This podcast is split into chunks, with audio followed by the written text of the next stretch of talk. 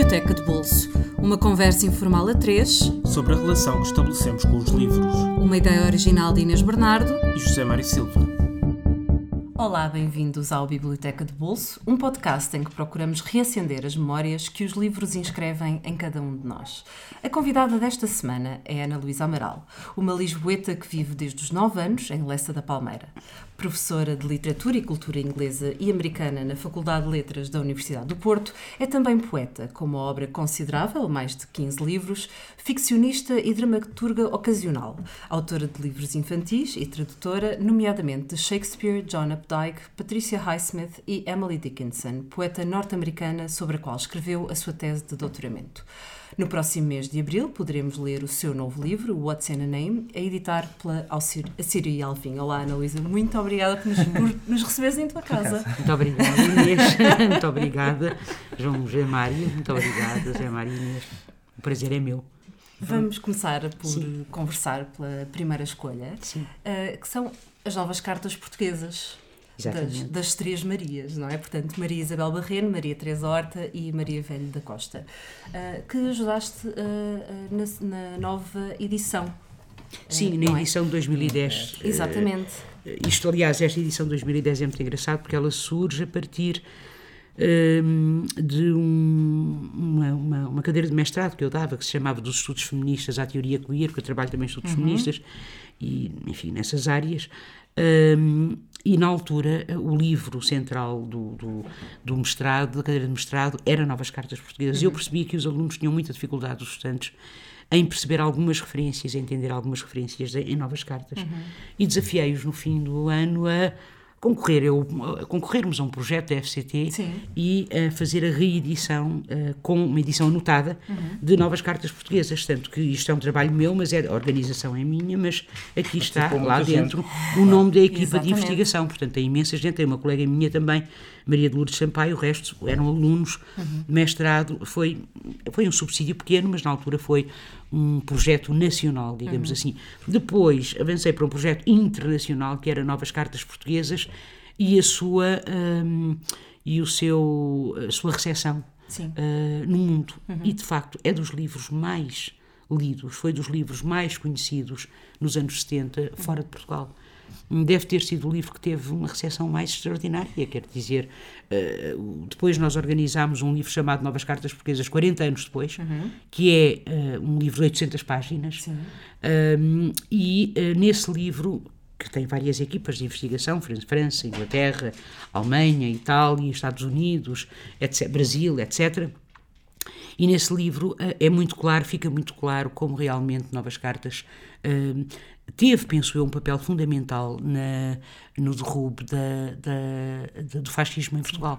Um, aliás, isto é um. Gostava só de dizer meia dúzia de coisas antes de entrar na parte literária propriamente dita. Digo isto porque uma das perguntas que uma vez me fizeram foi: e a Bíblia do feminismo? Eu disse: mas que Bíblia do feminismo? Não é a Bíblia do feminismo, porque isto não é um livro feminista. Uhum.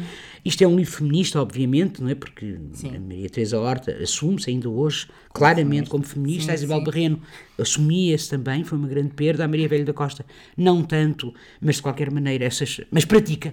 é sem uma praticante não exatamente, não é? Sem dúvida alguma. Um, mas uh, eu não queria só falar na questão do feminismo. Agora. Sim. Mas tenho que a referir, porque o livro, quando sai, em 1972, quando é publicado, é imediatamente proibido é imediatamente apreendido pela, pela PID. As três autoras são, como sabemos, uhum. uh, uh, interrogadas uh, pela Polícia Judiciária, o que é curioso, ou seja, não lhes é dado um estatuto político, Sim. mas um estatuto de infração ao, ao, às leis e às, às morais, à moral vigente, digamos assim, e elas são interrogadas no sentido de saber quem é que tinha escrito os textos mais enfim, eróticos, ousados, quer Sim. dizer, porque uh, realmente Novas Cartas, que é um, um, livro composto por 120 textos, tem esses, tem de facto esses, esses textos. Uh, elas são interrogadas, elas são inclusivamente levadas a julgamento uhum, várias exatamente. vezes, isso nunca chega a acontecer. Foi uma perseguição política, portanto. Eles nunca, o, o, o, eu penso que é o único, isto foi, esta informação foi-me dada quer pela Teresa Horta, quer pela Maria Velho da Costa, foi o único, o único caso em que o Estado português uh, condena pessoas singulares. Uhum. Neste caso, as três. Só que o que acontecia de cada vez que havia um novo julgamento, ou o- um dos advogados adoecia, ou o juiz adoecia, portanto ninguém queria, porque a determinada altura elas começam a fazer, começa a ter tanto impacto, porque eh, a primeira a falar-se edição lá começou a fora. falar-se lá fora, no é? estrangeiro, não é? Porque um- uma das. o, a- a- o livro é contrabandeado, Uhum. a palavra é mesmo essa, num carro, passa a fronteira para a Espanha, passa depois para a França Dá e chega às mãos de. Simone de Beauvoir e todo o feminismo francês não é? junta-se em torno das, das três autoras e do livro. E os intelectuais portugueses, os escritores portugueses, todos eles se unem em torno também do livro. Aliás, David Mano Ferreira, julgo que foi ele, foi quem emprestou, na altura era muito dinheiro, sem conto, só que era Uhum. para a defesa. A Maria Velho da Costa não tinha dinheiro, nenhuma delas, aliás, tinha, dinheiro, dinheiro para. para- E, e- e há um- uma grande solidariedade Uhum. Por parte da- do, meio intelectual e, e literário português em torno do livro. Vem o 25 de Abril e o livro praticamente é esquecido.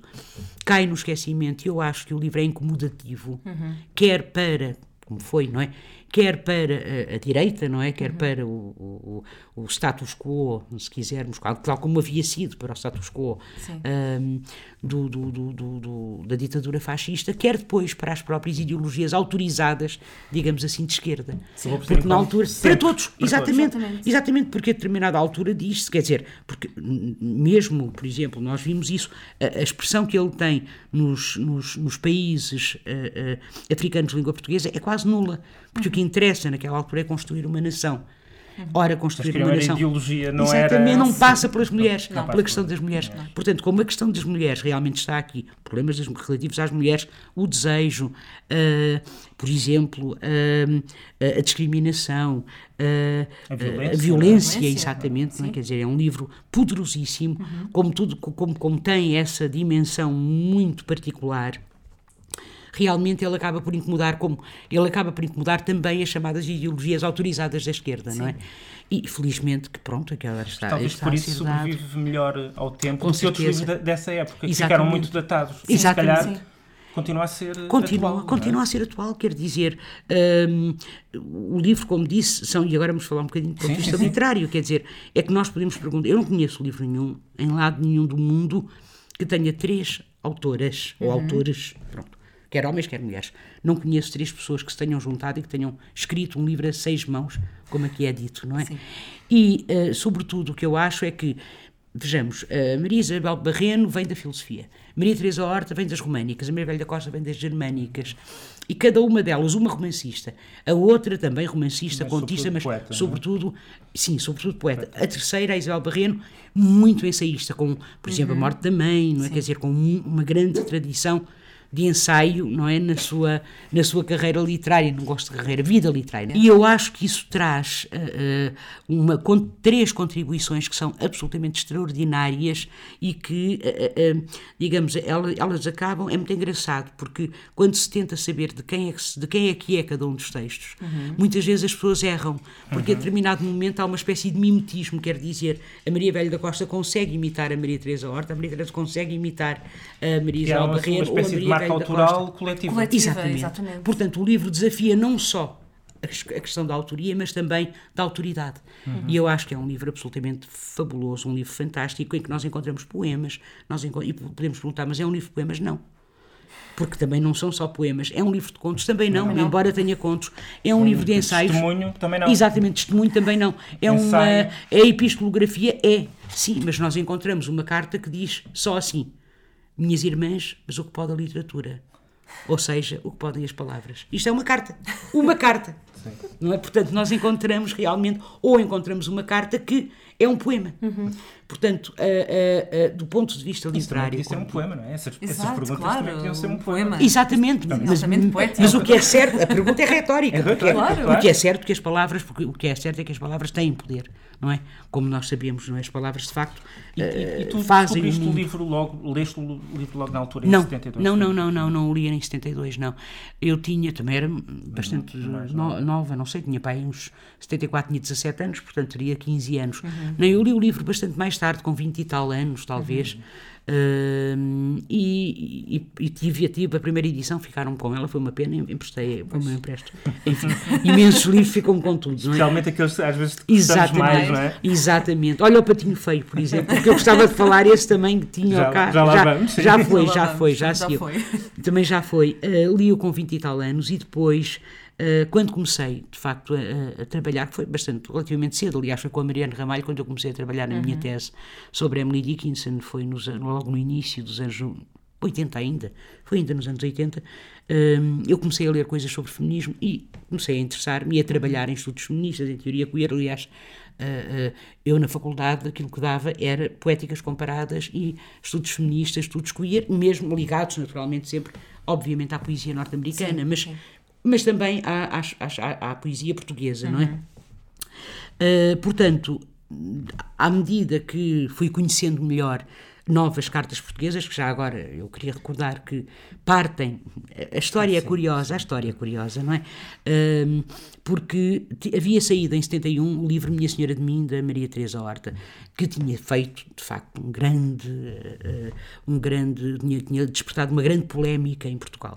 Pronto, o livro tinha saído e elas encontravam-se as três para almoçar num restaurante, costumavam encontrar-se num restaurante, e acho que um belo dia disseram, "Isto não se uma mulher incomoda tanto, imaginam que seria três mulheres, não é? Três mulheres incomodam muito Exatamente, mais, é? muito mais, três Muito mulheres mais. incomodam muito mais. Então decidem. E confirmou-se, e E confirmou-se. confirmou-se e decidem escrever um livro a seis mãos. E com que é? E partimos de quê? E foi a Maria Velho da Costa que veio aqui ao Porto, justamente, e que encontrou ah, as cartas da Mariana Alcoforado. Ah, se não me engano, no Ir do Dia, eu acho que, que a edição, posso estar enganada, depois talvez conviesse, não é? Se for errado, eu não me lembro. Eu acho que isso está aqui na minha introdução, pronto. Mas eu depois digo-vos, não é? Ah, e levou para, para, para Lisboa esse levou para, para Lisboa e com ela, pronto, esse, essa edição. E acho que disse no, no, no almoço seguinte, isso fosse a partir das cartas de Mariana Alcoforado. E, a e a Isabel Barreiro disse, era que faltava essa sonsa. Nem pensar. o que é certo é que na semana seguinte, porque elas reuniam-se uma vez por semana, o primeiro texto, e isso sabe-se, a, Maria Isabel Barreiro traz o primeiro texto, a primeira carta 1, é dela e é de facto um, um diálogo. a ideia ficou ali, germinou. Exatamente, germinou e acabou por dar frutos. Eu queria só chamar a atenção para novas cartas portuguesas que têm como epígrafe ou subtítulo, se quisermos, não é? Ou de como Maina Mendes pôs ambas as mãos sobre o corpo e deu um pontapé no cu dos outros legítimos superiores. Nós imaginamos, de facto, o que deve ter sido isto no Portugal, Sim, não é? sim, sim, sim, no sim, Portugal de 72. Ah, e, e reparem como isto trabalha, como isto no fundo dialoga com Mendes Maina é- Mendes É personagem da Maria Velho da Costa. claro. Ambas as mãos sobre o corpo é o título de um livro da Maria, Maria Teresa Teresa Horta, Horta. e os outros legítimos superiores, o título de um livro de Maria Isabel Barreno. Portanto, o subtítulo, de facto, aponta logo para o, o- o- o que será depois, não é? O que será depois o, o, conteúdo do livro. É extraordinário, sei lá, porque há, há um momento, há um passo eh, que eu acho que é interessantíssimo, que é assim, deixem ver se eu sei de cor, a repressão perfeita é a que não é sentida por quem a sofre, a que é assumida ao longo de uma sábia educação, de tal forma que os mecanismos de repressão passam a estar no próprio indivíduo e ele tira daí as suas próprias satisfações.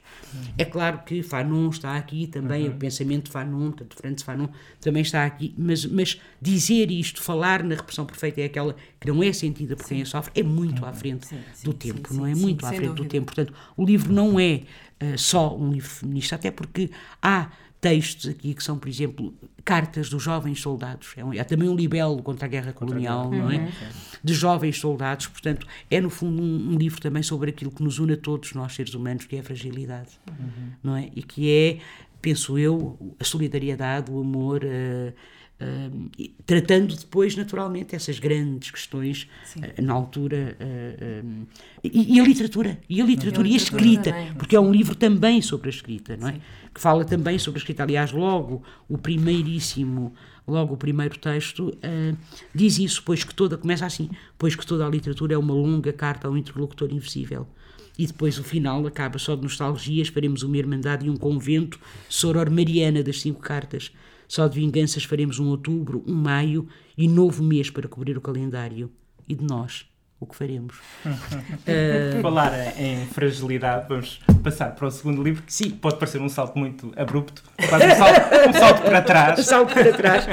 porque No é tempo. no tempo que é Sim, o, mas o tempo também é, uma, feio, é algo é? subjetivo já. Claro, não é? claro. E então agora, nós presumimos que seja um livro da infância. é? muito da infância, claro. Patinho Feio, a história do Hans Christian Andersen. Exatamente, exatamente. Ah, é que o Patinho Feio, juntamente com outro livro, que é o Soldadinho de Chumbo, foram os primeiros livros que eu li quando era. Aliás, não li, a minha mãe é que me os leu ah, quando era pequena, quando era criança. Devia ter havia uma papelaria lá perto que se chamava Papelaria Medina.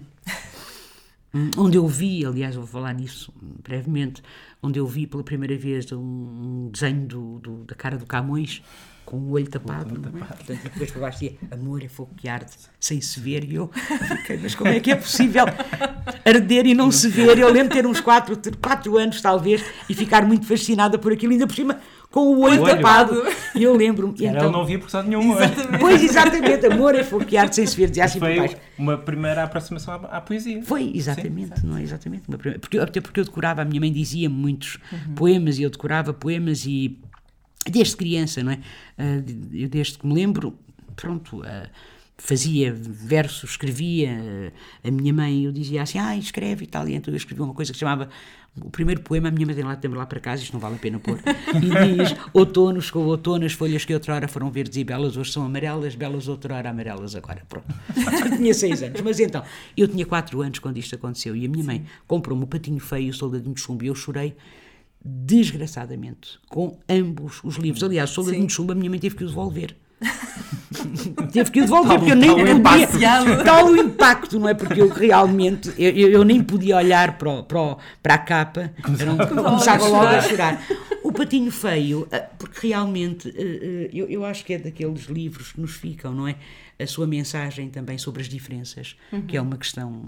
E hoje, nestes tempos que correm cada vez mais, não é? Em que ah, parece que tentamos. ah, ah, erradicar as diferenças, aparentemente, não é? Erradicar as diferenças e hum, sujeitar-nos a todos e a todas, não é? Esta espécie de, de, de bolha comum, hum, esquecendo que normalmente as diferenças são sinónimo de desigualdades, não é? Quer dizer, se as diferenças fossem diferenças dentro da igualdade, o problema é que elas não o são, não é? Porque, porque aí, com certeza, nós somos todos diferentes uns dos outros. Ora, a mensagem do patinho feio, eu acho que é uma mensagem muito bonita, não é? Aquele patinho que. E é um lado de justiça poética, não é? Porque Exato. Exato. A redenção final, Redenção ele transforma-se num cisne. num cisne que é mais belo do que do os que os outros, não é? exatamente, exatamente. Aliás, isto podia até, isto podia até, porque a gente pensa, por exemplo, há um poema da Emily Dickinson que diz, ah, como é que é? Some work for immortality, the bigger part for time. Portanto, alguns trabalham para a, A imortalidade, a maior parte para o tempo. E se calhar o patinho feio trabalhou para a imortalidade. Os outros patos, não é todos, trabalhavam para o tempo, pegando no tempo, naquilo que tu dizias, não é? É uma coisa muito engraçada, porque é muito, eu acho que é muito curioso, não é? Porque nunca tinha pensado nisto, lembro-me agora, não é? Por causa da. Porque, porque realmente o que nos fica e, e- e quem fica na memória, quem fica na história, digamos assim, infantil naturalmente, mas mesmo na nossa memória coletiva ocidental, estou a falar do nosso mundo ocidental, é o patinho feio, não são os outros patos. Pois não. Sim, não sim, é? Os outros são patos normais. São Os patos outros são normais. patos normais, exatamente. Aquele é o pato excepcional. É, como dizia Dickinson de si próprio, o único canguru entre a beleza. Aliás, é muito engraçado essa. Desculpem-me saltar. Não, não, não mas faz mal. não há não, problema não, não, não, nenhum. é que eu agora lembrei. a Pois, pois não, é que, é que Dickinson tem uma carta muito interessante que escreve a Thomas Higginson em que fala, em que diz: Eu, o único, gangu- o único canguru entre a beleza, senhor escreve ela eh, ao seu mentor literário, digamos assim, Thomas Higginson. Hum, ora, dizer-se o único canguru entre a beleza é dizer-se, naturalmente, eh, desviada, eh, deslocada, eh, feia, mas é também dizer-se excepcional. É isso que é o patinho feio, é, no fundo. É isso que é o patinho feio E também. Emily Dickinson era um patinho feio. Eu acho que sim, eu acho que sim. Aliás, como provou o próprio facto, sei lá, quando, quando os- a quantidade de livros que, por exemplo, Matisse, quando escreve a sua American Renaissance, um livro, enfim, muito importante e muito conhecido no final dos anos 40, início dos 50, acho que é, hum, não consegue integrar Emily Dickinson. Ela é muito difícil. O próprio Bloom, não encaixa o próprio Bloom, nenhum, é? na sua ansiedade da influência, não consegue integrar Emily Dickinson. É muito difícil encaixá-la, digamos assim, em escolas, encaixá-la num lado qualquer, tal como, era, tal, tal como era muito difícil ao patinho feio encaixar-se no meio é? dos patos. Exatamente, é? no meio dos patos normais, no meio da beleza. beleza. Ou seja, isto é como se uh, o belo fosse, de alguma forma, um, normativizado. Não é? o, uhum. o belo é a norma. Não é? Sim. Sim, sim, bonito, sim. digamos bonito. assim, é a norma, não é? E depois há exceção. E, portanto, o patinho feio foi a exceção, como se viu, como se viu pela história. A, a Dickinson foi também, acho eu, a exceção. A exceção. Como, como é que se deu esse, este encontro? Foi decisivo Ah, na, sim. na, na tua vida? Foi, a foi decisivo. Olha, este encontro dá-se através da minha orientadora na altura, que era Mariana Ramalho. Porque, eh, de Coimbra, Mariana Ramalho Sousa Santos, hum, que é, a meu ver, das grandes ensaístas portuguesas, grandes ensaístas. Hum, vocês não se falam, ela tem um livro extraordinário que se chama Poetas do Atlântico, eh, Fernando Pessoa e o Modernismo Anglo-Americano. É o último que saiu dela. Então, a Maria Irene Ramalho, que orientou minha- o meu mestrado, ou equivalente na altura, em, no Rei Lear, em Shakespeare. Sim. Também eu podia, também podia escolher Shakespeare, não é? Mas pronto. Uh, mas que orientou o meu mestrado em Shakespeare, eu depois comecei a trabalhar com ela em Sylvia Plath, Anne Sexton e Elizabeth Jennings, três. E, só que, só que quer, a, Je- quer a Sexton, quer a Plath, de facto há um, um, um- são muito, muito, muito, a poesia não só é bastante autobiográfica, mas é também, uh, deprimia-me muito, eu pensei, meu Deus, eu vou agora trabalhar cinco anos, na altura eram oito, eram cinco mais É um três, compromisso, um compromisso para a vida nem nestas duas, não é? Quer dizer, que tem aquele lado muito Pesado. pesado e não sei o quê, não sei o quê. Então, hum, um belo dia, Maria Irene assim conhece a Ana Luísa. A Dickinson chega muito tarde à vida, com, enfim, tinha eu já 30 e tal anos, 30 anos talvez.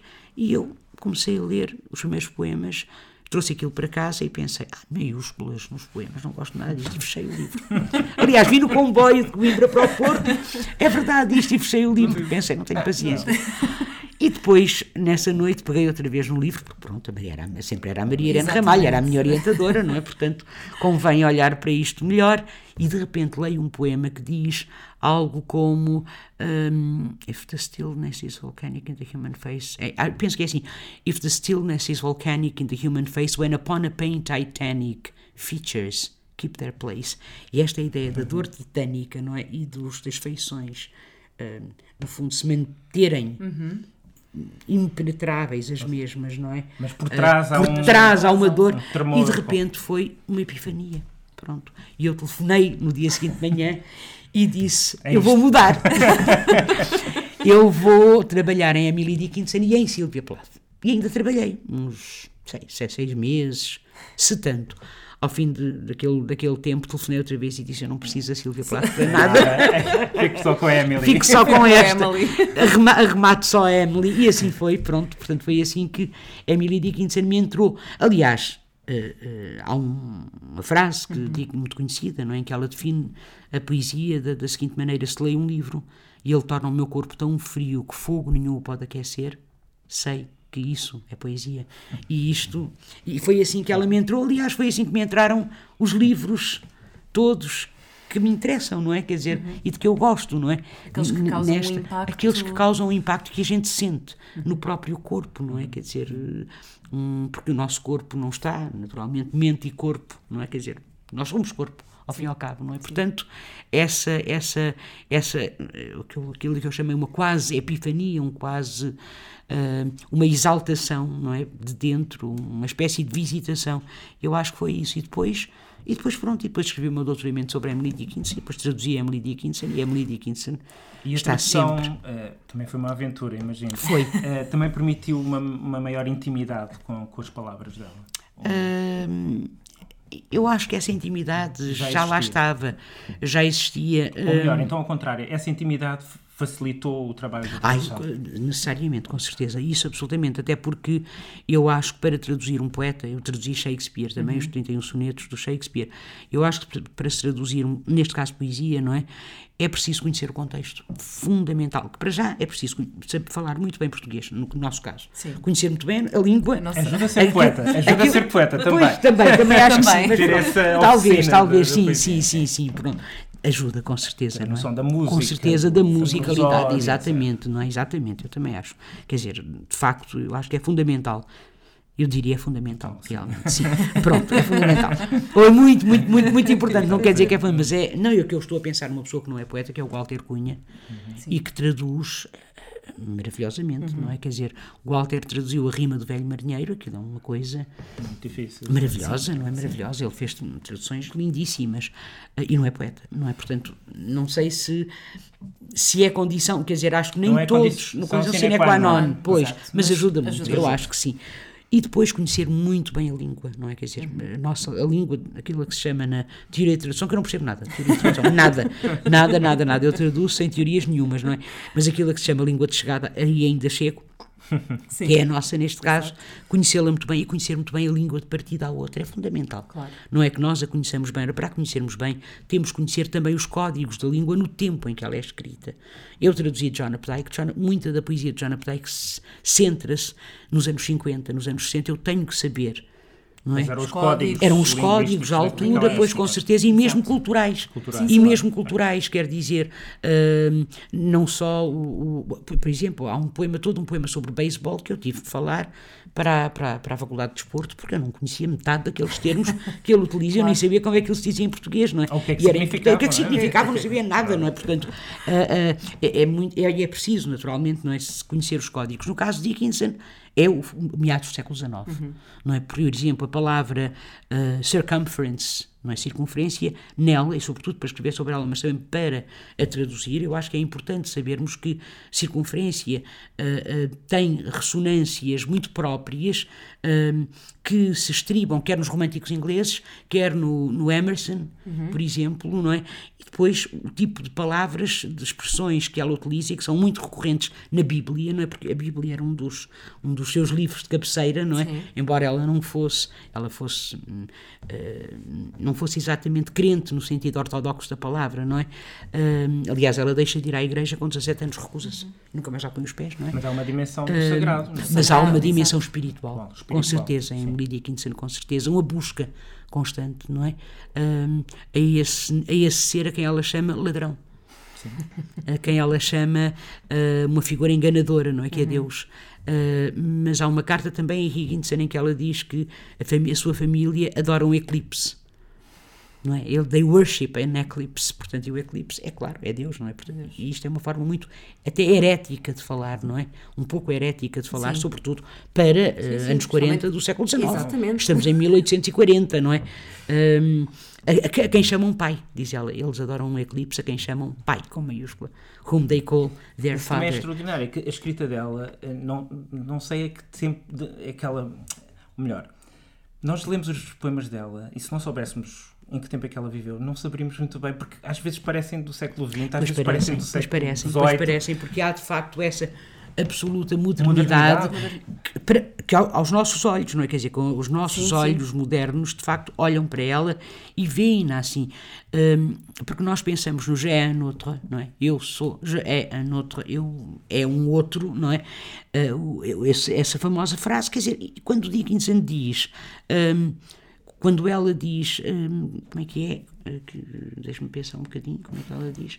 Hum, when- quando, exatamente, quando eu falo de mim, não quero dizer eu, mas uma pessoa suposta.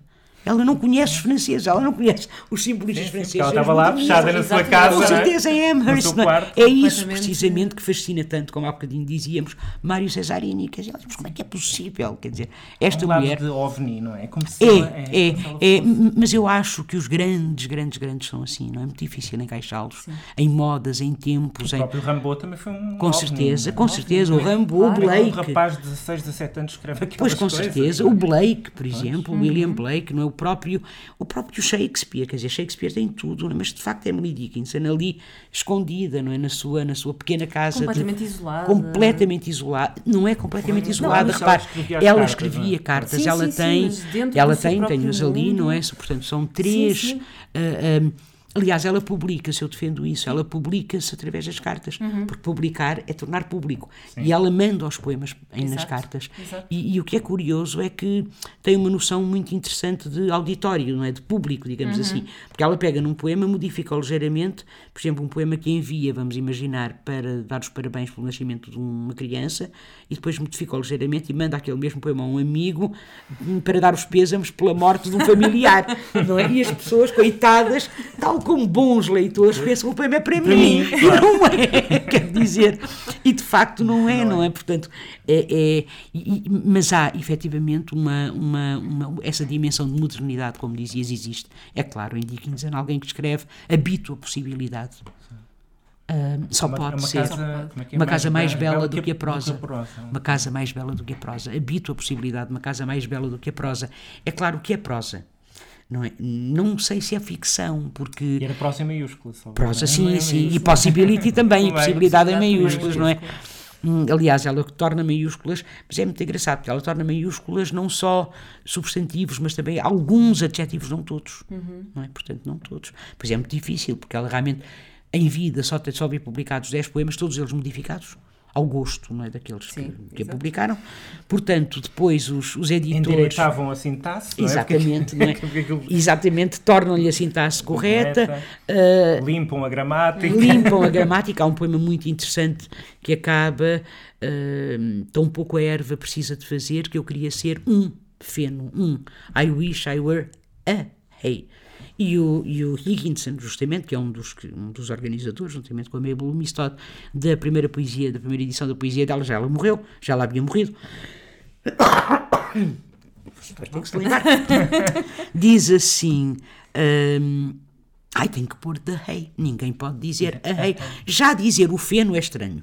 Tão pouca erva precisa de fazer que eu queria ser um, o feno. Eu queria ser o feno. É uma coisa muito estranha, não é?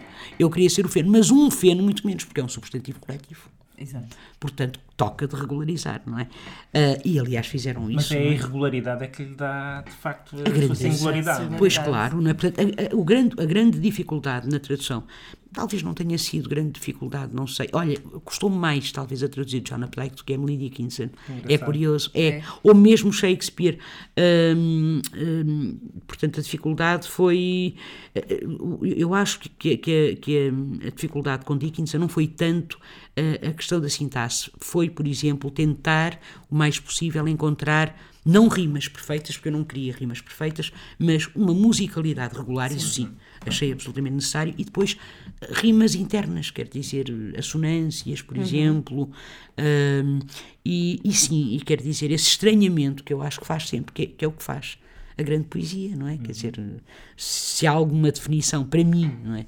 De, de, de, de grande arte é de facto essa sensação que nos dá de, de, estranhamento, quer dizer, de novo, de novidade. Não é?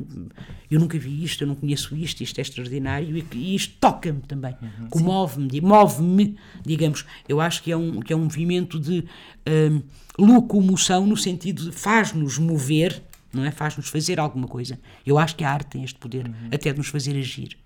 E tantos anos depois é? daquela E de nos primeira mover no sentido de comoção. comoção, Sim, pois. tantos anos depois daquela primeira epifania, ainda, Ainda, ai, ainda sim, te espanta completamente, totalmente, totalmente. Estamos a falar agora disto e eu, e eu estou e eu estou um bocadinho arrepiada.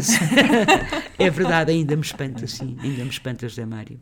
E com este arrepio vamos chegar ao fim. Uh, recordar que novas cartas portuguesas de Maria Isabel Barreno, Maria Teresa Horta e Maria Velho da Costa, com edição uh, e organização da, da Ana Luísa Amaral, está infelizmente esgotado na sua versão uh, em livro, mas poderão encontrar em alfarrabistas ou em formato e-book por 9 euros. O Patinho Feio, de Hans Christian Andersen. Uh, tem, Hans Christian Andersen tem uma nova coletânea de contos pela temas e debates por 24,40 euros, portanto uh, poderão encontrá-la uh, em todas as livrarias. Emily Dickinson tem imensas traduções, destacamos os 200 poemas com tradução pós-fácil e organização da Ana Luísa Amaral, disponível numa edição da Relógio d'Água por 22 euros. Para a semana estaremos de volta com mais um episódio. Até lá sigam-nos nas nossas redes sociais em facebook.com.br Biblioteca de Bolso e ouçam-nos através do SoundCloud, do iTunes, por subscrição RSS e na Rádio Online Rádio Lisboa. Ana Luísa, muito obrigada por nos teres recebido em tua casa. Muito obrigada, Inês. Muito obrigada, José Mário. Obrigado. E para quem nos nos ouve é, até para meu. a semana com um novo convidado. Até para a semana. Até para a semana. Voltamos, nós.